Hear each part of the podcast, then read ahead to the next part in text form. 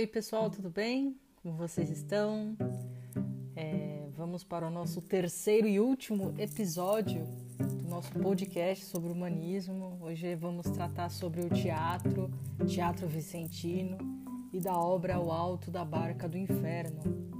Tudo bem? Meu nome é Gislaine, sou professora de língua portuguesa e vou iniciar comentando um pouco sobre como o teatro, né, é, nessa época foi a importância do teatro nessa época, porque foi onde se evidenciaram mais fortemente as características humanistas, tá? E também se destacou pelo caráter popular para todas as pessoas, né? E Gil Vicente, o nome que mais se destacou. Antes dele, o teatro praticamente não era conhecido em Portugal. Sobre ele, sobre esse autor, pouco se sabe. Né? Faltam muita, muitos documentos né, para saber sobre sua vida. É um mistério, na verdade, né? Se sabe, provavelmente, talvez, né, tenha nascido em 1465, né? Filho de Dom Manuel, Dona Maria de Castela. É, não, perdão. No nascimento do filho de Dom Manuel e Dona Maria de Castela, em 1502, é, ele declamou monólogo que tinha escrito. Então você vê que, é, apesar do caráter popular, ele circulava em, em, em, todos, em todas as camadas da sociedade, né? É, enfim, e começou assim, com esse monólogo, sua carreira de 30 anos. A última peça, mas se essa foi publicada em 1502, sua última peça foi em 1536, certo? Então, o teatro vicentino tinha uma visão extremamente crítica da sociedade. Criticava a corrupção, né? Vê na religião católica o único caminho da salvação. Lembrem-se é, que é um período de transição apesar da, né, da, da igreja se enfraquecer um pouco, né?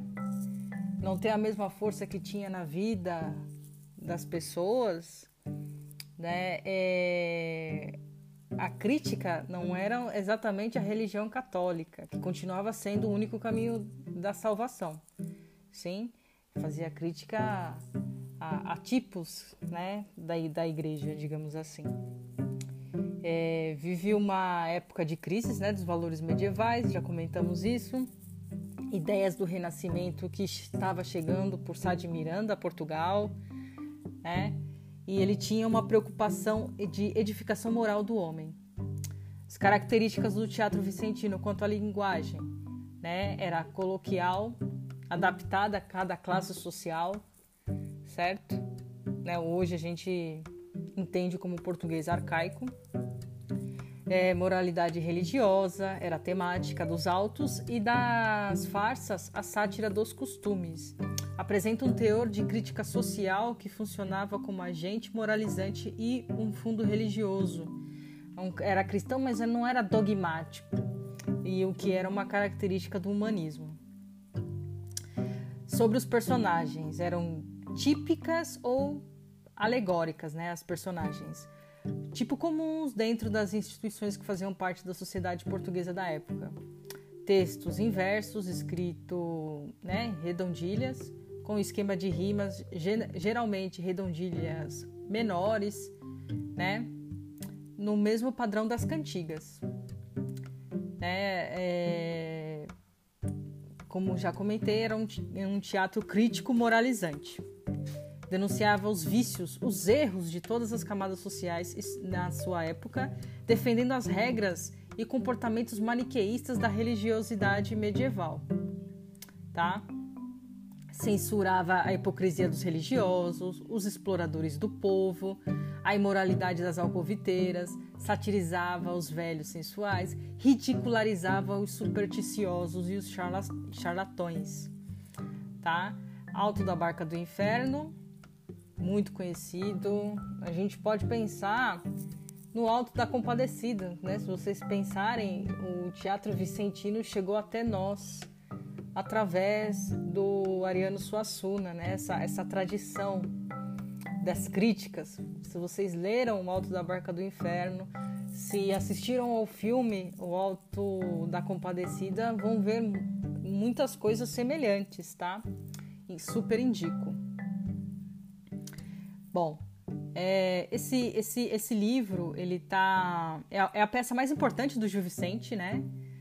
É, pertence à trilogia das, da Barca. As, as outras duas são a, O Alto da Glória e O Alto do Purgatório e do Inferno.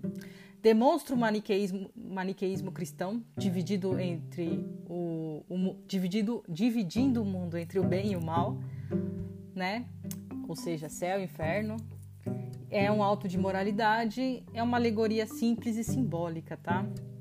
Os personagens que chegam vão sendo conduzidos, né? Eles morreram, eles vão sendo conduzidos pelos barqueiros, né? O diabo e o anjo para as respectivas barcas que levam ou para o inferno ou para o céu. As falas são marcadas por muita ironia, principalmente pelo diabo, né? Que é o principal personagem aí, é, que é o que mais se destaca.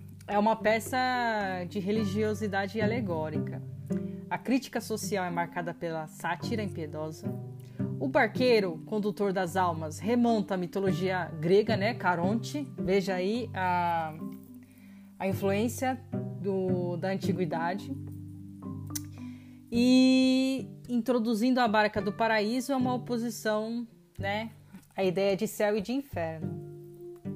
Bom, já falamos do diabo, né? Que ele tem um ajudante, recebe todos com humor e simpatia, ainda que falsa, né, tá cheio de ironia. Argumenta muito, ouve, pondera o que as pessoas têm a dizer antes de condená-las. É um ótimo anfitrião, né? O diabo.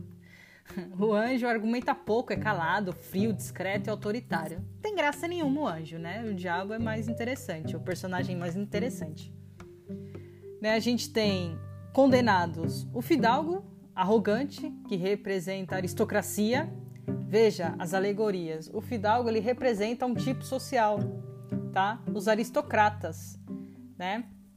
Ele é, leva um empregado que leva a cadeira dele para o conforto do patrão, né?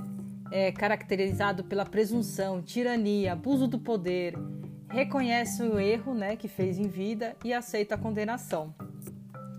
Né? A gente tem o useneiro, que empresta dinheiro a juros, o agiota, na verdade, né, que era condenado né, pela, pela igreja, traz bolsa vazia, não conseguiu levar nada do que acumulava.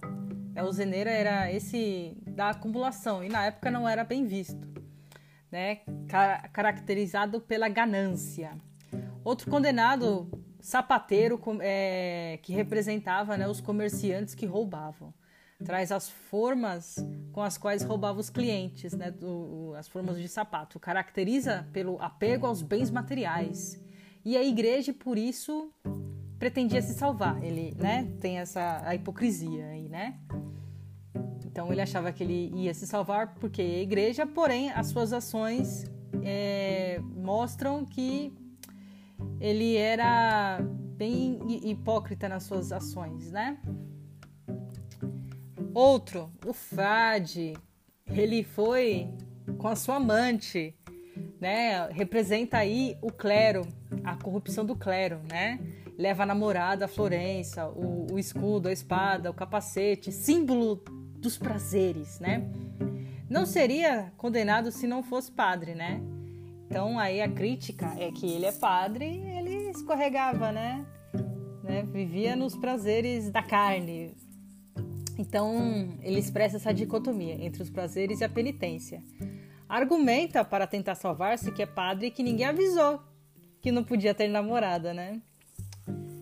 Aí a gente vê o rigor a moral do, do, do, Gil Vicente, do Gil Vicente que condenava essa parte do clero, né? Outro condenado, judeu, né? Antissemitismo expresso, é, acusado de ter matado Jesus, vocês sabem, né?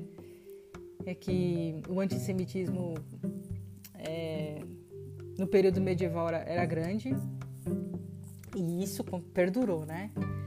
É, traz nas costas um bode, símbolo do judaísmo, não larga, apesar do anjo colocar como condição para que embarque e o bode fique. Né? Nem, nem o diabo gosta, na verdade, do, do judeu.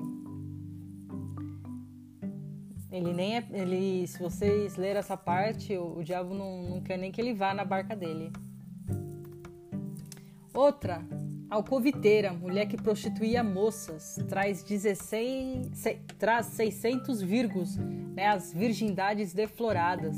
O diabo a deseja, pela sua repugnância, chama de senhora, como nas cantigas, né? É acusada de feitiçaria e tenta salvar-se dizendo que ajudou a igreja, porque, né, é, muitas dessas meninas provavelmente perdiam a virgindade com, com pessoas da igreja, né? Então ela achava que com isso iria para o paraíso. Os condenados, outro, corredor, corregedor e o procurador, corrupção da justiça, né? O juiz traz autos, fala em latim, né? Essa mostra bem a uma ideia de é, representa a corrupção, fala difícil, né? O procurador traz livros, participa dos esquemas do corregedor, né? eles se sentem, é, é, como diria, que, que não seria feita a justiça pelo cargo, sim, por eles serem juiz e advogado. Porém, com Gil Vicente não tem isso, certo? Vão para a barca do diabo. Enforcado, se julgava salvo pela forma de sua morte, traz ainda no pescoço a corda com que foi enforcado. É um ladrão tolo que rouba sem vantagens, iludido pelo tesoureiro da Casa da Moeda. Tá? Isso é enforcado. E os únicos salvos, né? Os quatro cavaleiros que, lutava, que lutaram em defesa da fé cristã, né? Se vocês pensarem nas na como diria, agora me fugiu da cabeça, as cruzadas, né? Então esses cavaleiros por por expandir a fé cristã, em defesa da fé cristã, eles são salvos, eles vão para o paraíso na barca do anjo, tá? Eles são mártires cristãos. Ignoram o diabo, nem dão trela para o diabo e são acolhidos pelo anjo. E o parvo, né? Por último, a gente tem o parvo camponês que é idiota, ele é explorado e ele é salvo pela sua falta de malícia. Veste roupa típica de sua classe, caracteriza-se pela inocência, seu erro não foi consciente. Ele fica perto do anjo como observador, passa a ajudá-lo nos julgamentos, tá? Esse é o parvo, esses são os personagens. Né? Eu espero que tenha ficado claro algumas coisas. Ficou um pouco grande esse episódio porque tinha que fazer, né, comentar personagem por personagem. É isso, pessoal. Até a próxima.